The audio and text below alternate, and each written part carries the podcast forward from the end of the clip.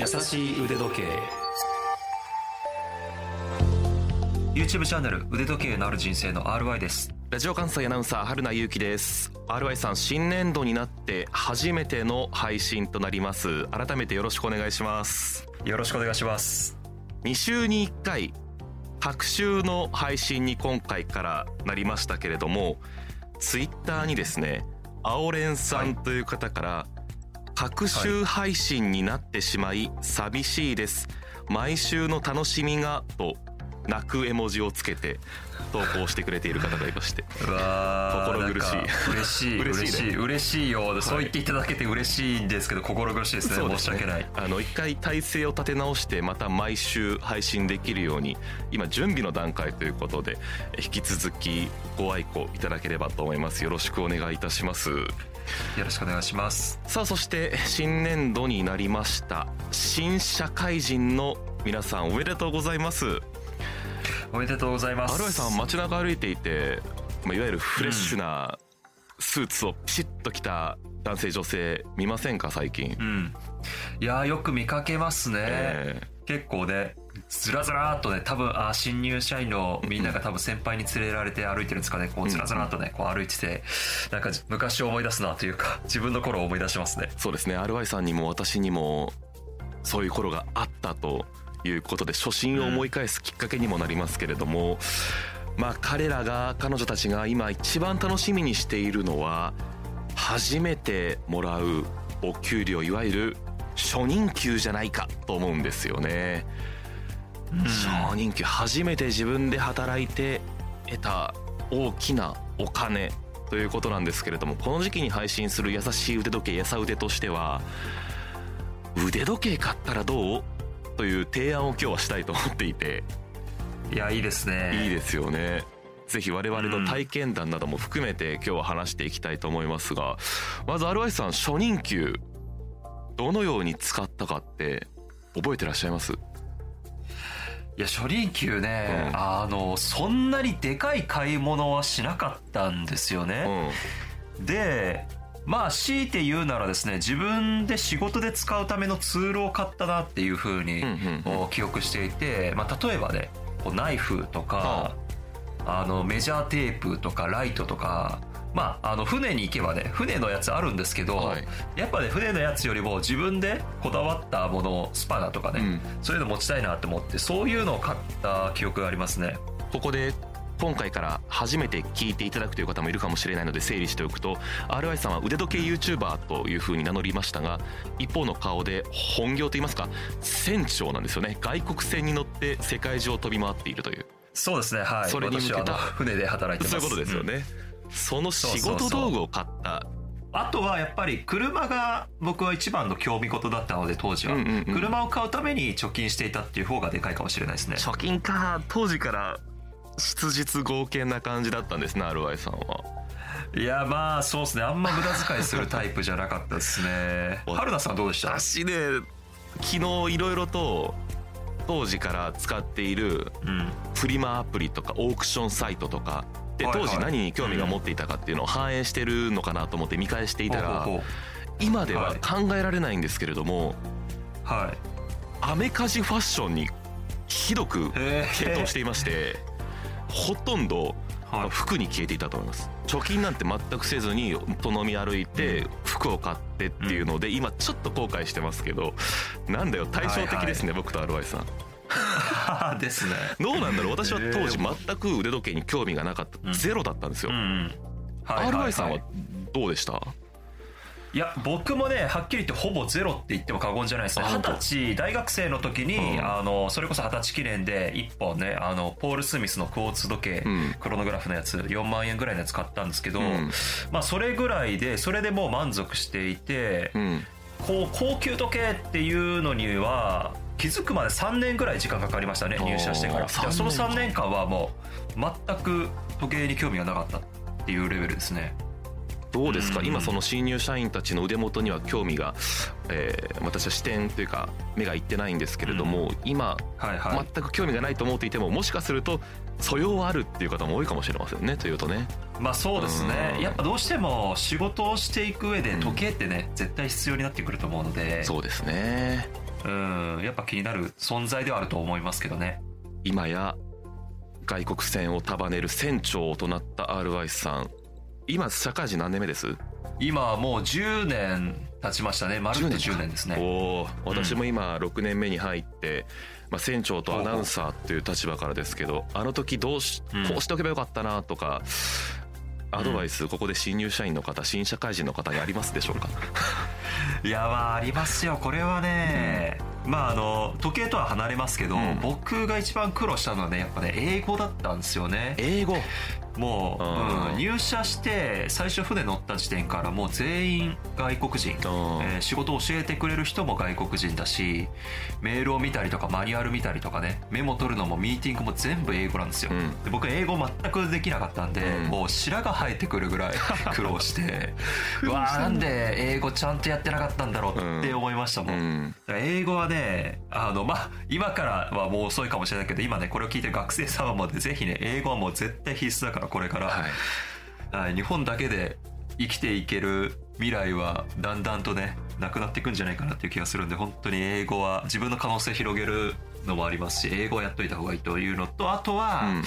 あれですね資産運用はもっと早くからやっとくべきだなっていうふうに思いましたね。なんか今はね NISA とかあるじゃないですか、うんうん。積み立て NISA とか、そういうのはもう時間が長ければ長いほどはい。有利に働くので、はい。その時間を最大限有効にするためにももう新入社員入ってもうん。その日からもう口座開設とかしてもう最初の初任給から、まあ、例えばね3.3万円は積み立て NISA に積み立てるとかね、はいはい。いうふうにした方がいいと思いますね。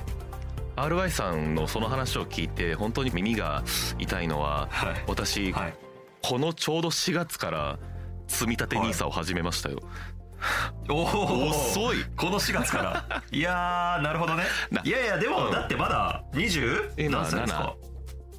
？27か、うんじゃあ全然いいですよ、まあ。僕始めたのだって29歳とかなんで。そうなんだ。なんかもうこの間 RY さんと会った時に「いや始めた方がいいよ」って言われてずっと心にあって重い腰を上げたっていう感じです。ああまあ面倒くさいですもんね実際。あの丸5年本当に好きなようにお金を使ってきましたけれどはいもこの社会人5年経つとちょっとね将来のへの不安が大きくなってくるので 本当私も新社会人の方今はいいけどちょっと先を見ていろいろやっとくといいかもしれないなと思いますねそうっすね、うん、どちらもの効果使ったです RY さんの今英語と資産運用。はい。腕時計を買うためっていうのもあるし英語でその情報を得たりっていうこともできると思うので腕時計好きにしてはそいい趣味というかいい能力というかねかなと思いましたけどそうそうそあうん。の先日私ラジオ関西でやってる別の番組でう、うん。ちょっと話変わるんですけど社会人のマナーっていうのに取材したんですこの時期だからその中で上司より高い時計をつけてはいけないというようなマナーがあるっていう話を聞いたんですけど、へー RY さんは聞いたこととかそれを実際に気にしたこととかってあります、確かにネットの記事とかで見たことはあるはあるんですけど、うん。私自身そんな気にしたことないですね。ほう。まあこれはそんなに気にしなくていいんじゃないかなっていうふうに、僕自身は、うん、思ってますね実際に今 RY さんは上司というか人の上に立ってい。ろいろ指示したりとか頼られる存在にもなってきてると思うんですけど逆に自分より高い時計自分が成功の SKX をつけてる時に部下が、えなんだろうな、うん。別に何でもいいですね。サブマリナをつけていたとか。別に気にしない全然気にしない。むしろ褒めますね。あのいやいい時計してるねって、うんいい趣味してるよっていうふうに言って、うんいろいろトークが弾んでいって、僕はそういう彼のことが好きになりますね逆に。話弾みますよね。話弾みますね。素晴らしいよと。いうふうに思いますね。そのマナーのはいはい。専門家曰く上司より高い時計はつけない方がマナーとしてはまあ無難だとただしその関係性ですよね。うん上司といっても社長なのかえー部長なのかとも違うだろうし取引先うん。のうん。えー方が例えば安い時計をつけているというかそこまで興味がないのに自分だけギラギラさせると良くないんじゃないかっていう意見もありましたけど、これはどうですか、アルワイさんは。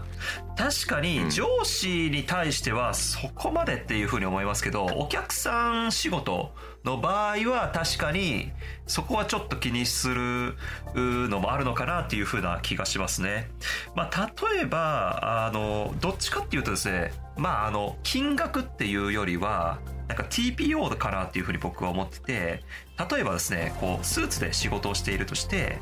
なんだろうな、上司とかお客さんよりも安い時計だったとしても、例えばね、すごいこう、ゴールドのギラギラした時計とかは、なんかこういやらしいというか目についてこう NG だと思いますし逆にね例えばランゲゾーネのサクソニアみたいな、ホワイトゴールドのシンプルなにし薄いドレスウォッチとかだったら、えー、そういったね上司とかお客さんよりも高いんだけどもすごくこうシンプルでその TPO に合ってると思うので OK かなというふうに個人的には思いますね。はい。RY さん的に大事なのは金額よりも TPO この考えいただきました。続いてはそんな RY さんが勧める初任給で買うのにおすすめの腕時計聞いていきます。優しい腕時計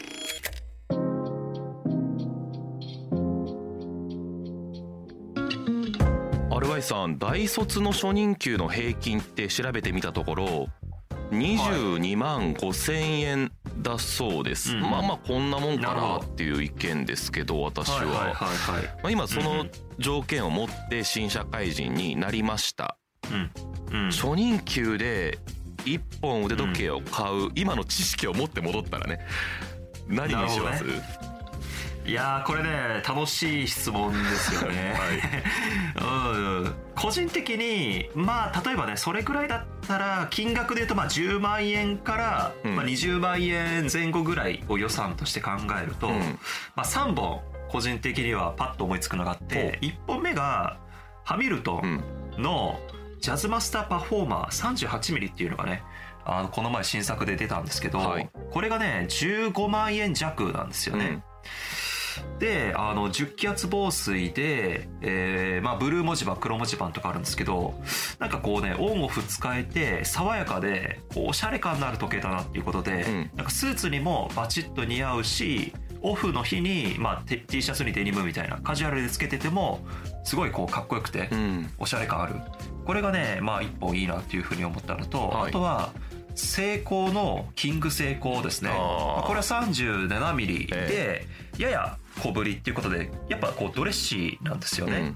うん、で10気圧防水でもうね価格以上の高級感があると思いますし、うん、こうなんだろうな真面目で仕事できる系で男子的な時計だと思うんですよ。で歴史もあるしやっぱりこう国産っていうことで上司受けとかお客さん受けもまあ間違いない、非常にこう、うん、無難な選択といえば無難だけどもちゃんとこういいものを持ってます感のある時計っていうんですか、うん、かなっていうのが1本22万円ぐらいですね、はい、であとはティソのジェントルマンもしくは PRX っていう時計なんですけども、まあ、両方とも 40mm でジェントルマンの方はどちらかというとちょっとこうドレッシーなスーツメインの時計、うん、で PRX っていうのはラグジュアリースポーツウォッチみたいな結構こうなんて言うんでしょうね。ブレスレットがキラキラと輝くようなスポーティーなかっこいい時計なんですけども、まあ、この2本もね非常にこう10気圧防水パワーリザーブ80時間とかねスペックが高いしオンオフ使いやすいなっていうことでこのねアメリカ生まれのハミルトン日本生まれのセイコースイス生まれのティソっていうね3つの国のこのね10万円から20万円ぐらいの時計でしかもオンオフ使いやすいということで選んでみました、うんうん、これは今回はオンオフどちらも使いやすいというのがあ、うんうん、まあテーマというか判断の基準ですけど、はい、やっぱり1本買うとなるとその万能性って大事なのかなっていうことを思いましたね。うん。いやそうですよね、うん、あのせっかくね大事な初任給をはたいて買うわけですから、うん、やっぱりこう仕事の時だけとかオフの時だけだと、うん、なんかちょっとこう引き出せる幸福度が下がってしまうような気がして、こうねいつでも一緒に入れるような時計っていう観点で選びましたぱりこの今選んでもらったハミルトンセイコーティソーというと、いきなり高級時計とかを買うよりはこれを1段目にして2段目3段目とあるような感じがしてもしかするとねこれが皆さんの腕時計沼の一歩目かもしれないなということを私もちょっと思いましたし新卒の時、新入社員の頃にこのトークを聞きたかったなと強く思っておりますけどかなり迷ったたちなので例えば私あの大体20万円ぐらいの今の価格帯で言うとずっと気になっていて RY さんにも相談したことがあるのがモーリス・ラクロワのアイコン、はい、うん。これはどう評価してますか？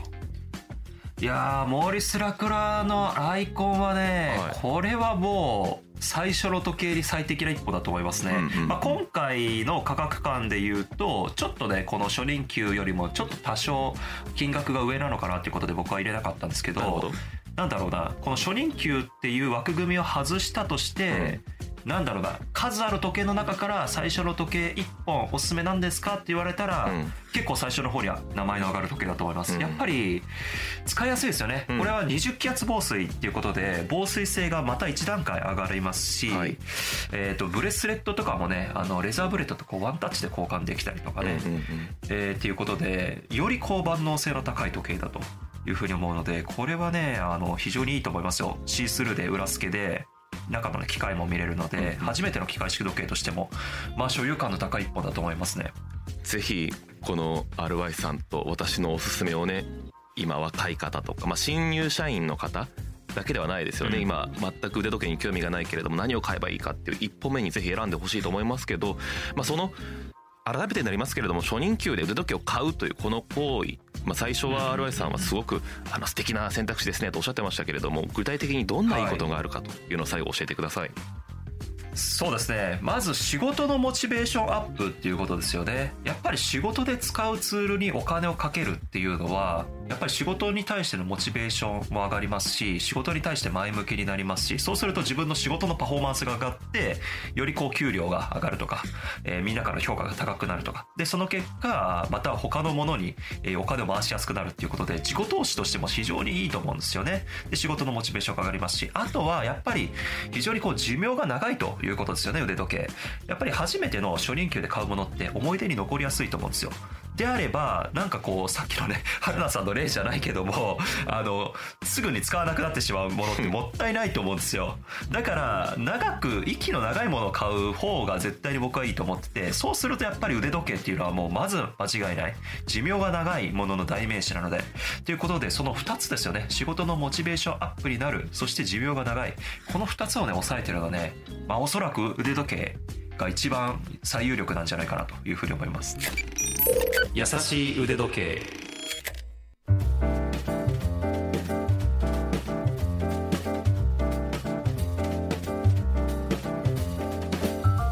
はい今回もいかがでしたでしょうか？初任給の使い方腕時計を買う。これについて話してきましたけれども、まあ、これからね長い社会人人生っていうんですか？を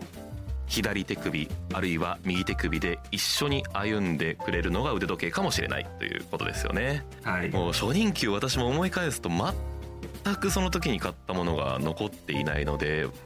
当に戻ってやり直したいと思っています。いやね。今僕もナイフだけですね、うん、残ってるのナイフか。いやでもそれナイフいいじゃん。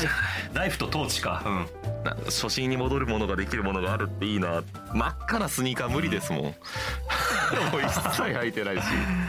いやいやいやいや。いやまあ、まあ、それもまた思い出ですよ、ね、私のような失敗をしないようにということで今回のトーク参考にしてください。今回紹介した情報はラジオ関西のトピックスサイトラジトピでも詳しく読んでいただけます。復習したい方はそちらもどうぞご覧になってください。番組へのご意見ご感想取り上げてほしいテーマのリクエストなどはメールで募集しています腕アットマーク JOCR.jp 腕の綴りは UDE です。アットマーク JOCR.jp まで。ツイッターもやっております。番組と合わせてフォローお願いします。優しい腕時計もしくはハッシュタグやさ腕やさはひらがな腕は漢字。こちらで検索してください。私の YouTube チャンネル腕時計のある人生もよろしくお願いします。次回も私たち2人が優しくトークします。ここまでのお相手は腕時計 YouTuber の RY とラジオ関西アナウンサー春名優希でした。それではまた。